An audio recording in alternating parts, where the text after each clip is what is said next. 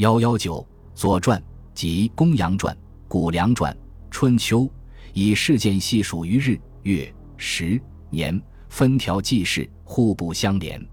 而且其书文字简约，多的不过四十七字，少则仅有一字，因此使人难以了解事件的前因后果以及具体情况。于是，从春秋流传不久的战国早期，便有学者为之作传，就出现了《左氏传》《公羊传》《谷梁传》《邹氏传》和《家氏传》五家传著春秋的著作。《家氏传》无书，《邹氏传》无诗，所以都失传了。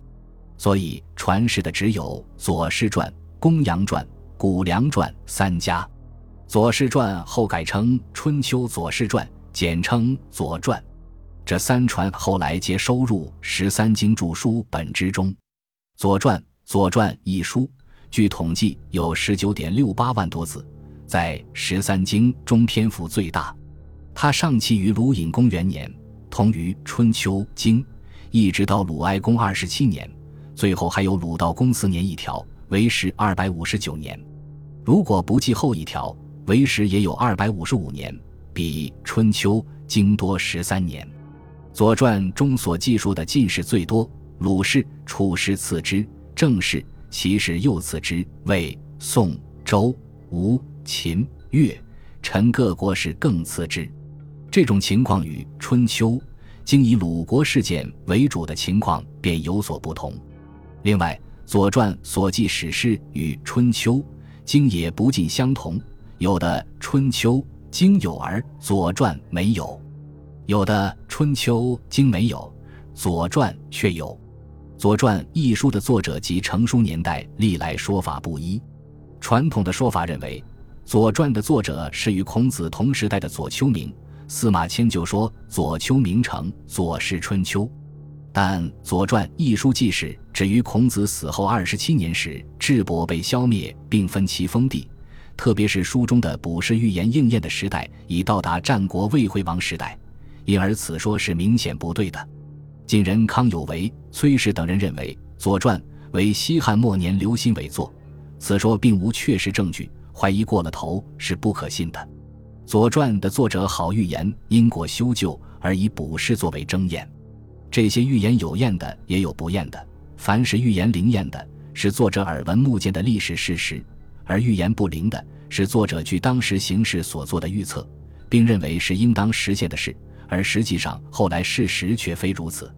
由此来推定，《左传》的成书年代大致可断定其书写成于公元前四百零三年之后，公元前三百八十六年之前。理由是，据《左传》庄公二十二年。一是补期敬重的补词，只谈了五世齐昌并于正清；八世之后莫之于京，而没有谈到十世之后为侯代姜。而据昭公三年传、八年传，甚至哀公十五年传，都不能肯定陈氏代齐且为齐王的情况。可见《左传》的作者不曾看到公元前三百八十六年田和为齐侯之事。《左传》敏公元年。续毕万世是于晋时得公侯之卦，预言毕万后代会再度为公侯。到公元前四百零三年，魏斯果然为侯，即魏文侯。《左传》的作者一定看到了这件事，可见此书作于公元四百零三年之后。《左传》宣公三年，预言周代传三十代，七百年，但西周和东周共传三十四王，或有三十六王，八百多年。若依《左传》作者所记，《左传》当作于周安王时代，但看不到周安王之死，可能在周安王十三年，即公元前三百八十六年以前。依据上述情况，我们可断定作于公元前四零三前三百八十六年之间。《左传》一书的作者虽然难以肯定，但是可以肯定，《左传》与三晋，尤其是魏国关系最为密切。《春秋》竟以鲁国史事记述最多。但《左传》中所记史事却以晋国最多，而鲁国反而次于晋国。春秋时，鲁国用周正；春秋经主要记述鲁国史，当然要用周正；而《左传》用夏征，晋为夏虚，为《左传》提供大量资料的国家也应是晋国。记述春秋时代历史，国语与《左传》互为表里。韦昭《国语解序》认为，《左传》为《春秋经内传》，《国语》为《春秋经外传》。司马迁《史记·太史公自序》说：“左丘明写成《左氏春秋》，报任安书，又为左丘失明，厥有《国语》。不管《左传》《国语》是否左丘明所作，但两书的关系确实十分密切。《左传》以晋史最多，而《国语》也是以晋语为最多。按韦昭注本《国语》全书共二十一卷。而晋语就占了九卷，所占超过全书的百分之四十二，而且是从武功、献功、会功、文功、襄功、立功、道功、平功到招功止，一功一卷，技术甚详。这种现象不仅说明两书的关系密切，而且可知两书的史料主要来自晋国。几种书有《世春》一卷，全录《左传》补世事，无一字之意。几种书。出自魏襄王墓，不管是《诗春》抄《左传》，还是《左传》抄《诗春》，说明《左传》的编写与流传与魏国关系极为密切。《左传》一书内容十分丰富，是研究春秋时期历史的宝贵资料。春秋经文义过于简约，如果没有《左传》等传文资料称《春秋经》是断烂朝报，则并不过分。环谈新论为《左传》。对《春秋经》来说，由一之表里相持而成，经而无传，使圣人闭目思之，十年不能知也。这是对的。如果没有《左传》详载其事，不知具体的历史事实，正像桓谭所说的，即使圣人闭目深思十年，也不知所谓的微言大义，所谓的《春秋》笔法，《春秋经》的历史功能便不能真正发挥出来。《左传》比较详细的记载了诸侯国之间争霸的谋略和战争，及各诸侯国贵族阶层的争权斗争和升降变迁。他对于统治者凶恶残暴、骄奢淫逸的情况有比较深刻的揭露，对神权观念有一定程度的否定，重视人事，否定神事，提倡并强调民本思想。《左传》还善于揭露社会矛盾，并注意前因后果的内在联系。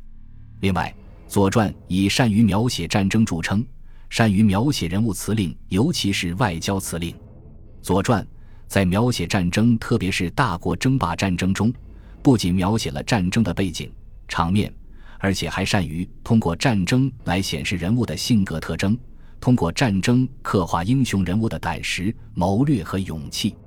如成功二年的齐晋安之战，庄公十年的曹刿论战等，都具有这种特点。《左传》也善于描写人物的辞令，尤其是政治外交场合的语言辞令。《左传》所写辞令优美而不浮华，谦恭毕至而不失原则立场，形象生动却又符合人物的身份和性格特征，人事纷杂而结构又十分谨严。因此，《左传》中有不少篇幅是古代广为流传的散文名篇，脍炙人口。《公羊传》和《谷梁传》。《公羊传》和《谷梁传》也有相当重要的史料价值。《春秋》经讲究微言大义，讲究为尊者讳，为亲者讳，为贤者讳。然而，这种记录的历史却往往语焉不详。而《公羊传》和《谷梁传》则把所会之事加以明确的交代，并明确指出所谓的微言大义是什么。如《谷梁传》，庄公二十七年夏六月。公会齐侯、宋公、陈侯、郑伯同盟于幽，同者有同也，同尊周也。于是而后受之诸侯也。其受之诸侯何也？其侯得众也。桓悔不至，安之也；桓盟不日，信之也。信其信，仁其仁。衣上之会实有一，未尝有歃血之盟也，信后也。兵车之会祀，未尝有大战也，爱民也。《谷梁传》据原《春秋经》中很简单的一句话中的“同会”和“盟”字，指出齐桓公盟会诸侯尊周得众信厚爱民的微言大义。